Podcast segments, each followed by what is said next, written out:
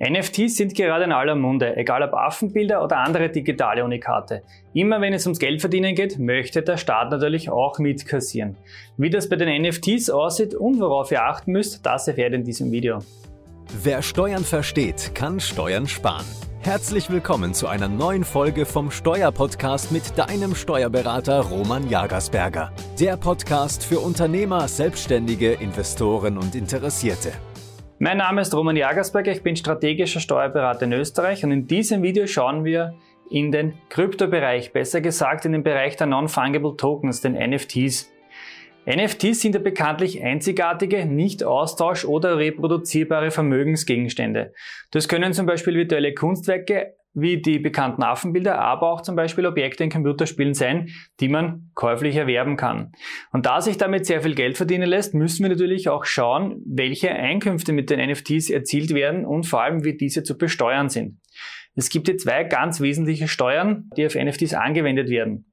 Punkt eins einmal die Einkommensteuer und Punkt zwei, die, äh, diese Steuer haben viele nicht am Schirm, die Umsatzsteuer. Beginnen wir mal mit der Einkommensteuer. Wenn ihr NFTs kauft, werdet ihr diese in vielen Fällen zu Spekulationszwecken kaufen.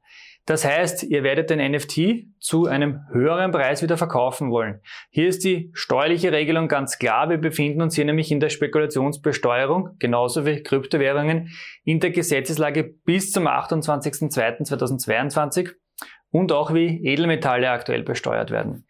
Liegt zwischen dem Kauf und dem Verkauf des NFT mehr als ein Jahr, dann ist der Veräußerungsgewinn steuerfrei.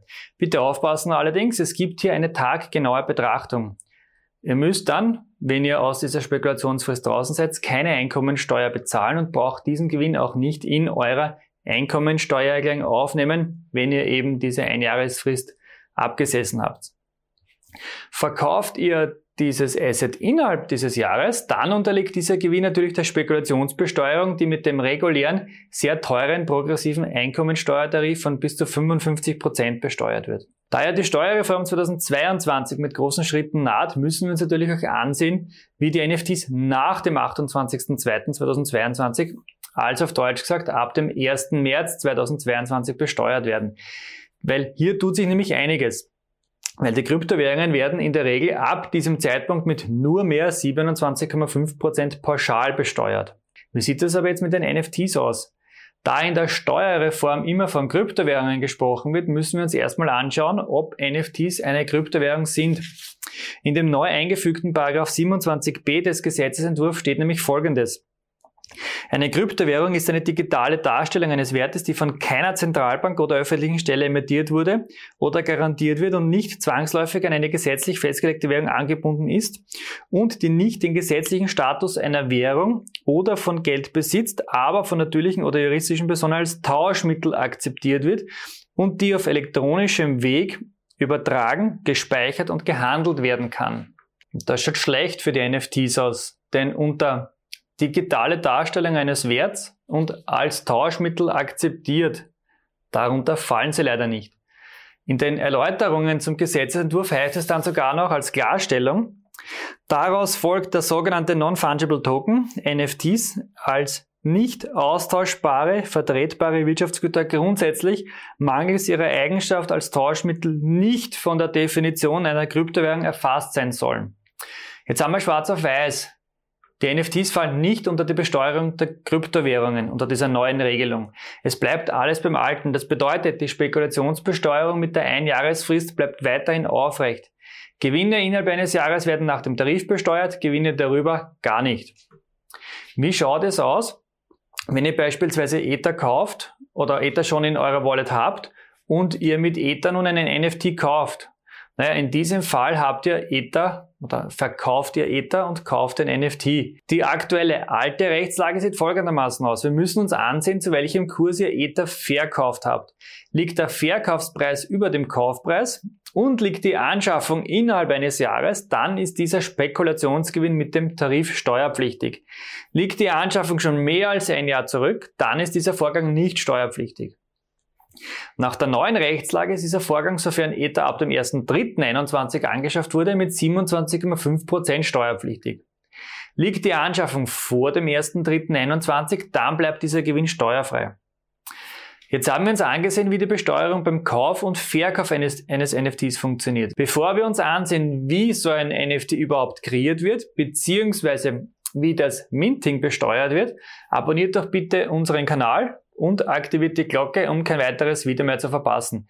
Mit eurem kostenlosen Abo und euren Likes helft ihr uns, mit unseren Videos natürlich noch mehr Menschen zu erreichen. Wie wird nun das Minting, also die Prägung und der initiale Verkauf eines solchen virtuellen Kunstwerks besteuert?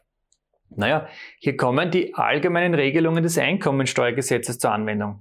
In den meisten Fällen wird es sich um eine gewerbliche Tätigkeit handeln. Das bedeutet auf Deutsch Einkünfte des Gewerbebetrieb, die mit dem vollen Einkommensteuertarif bis 55 Prozent besteuert werden. Und zusätzlich kommt auch noch Sozialversicherungspflicht nach dem GSVG zur Anwendung, weil hier ja eine betriebliche Einkunftsart vorliegt.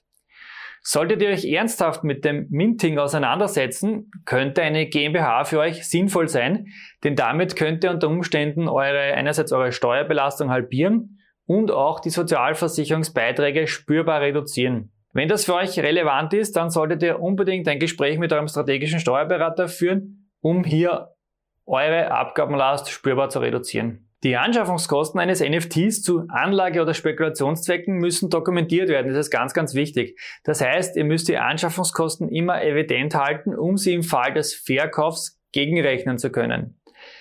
Dabei macht es aber keinen Unterschied, ob ihr den NFT im Rahmen eines Mints initial kauft oder dann später am Sekundärmarkt kauft.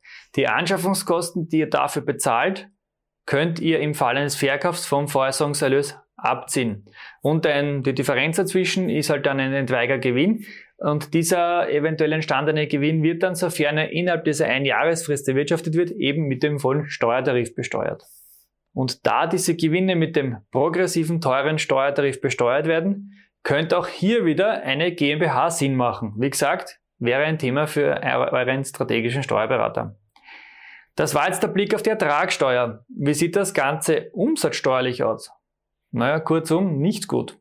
Im Bereich der Umsatzsteuer gibt es nämlich ganz, ganz große Probleme, die aus heutiger Sicht noch gar nicht geklärt sind.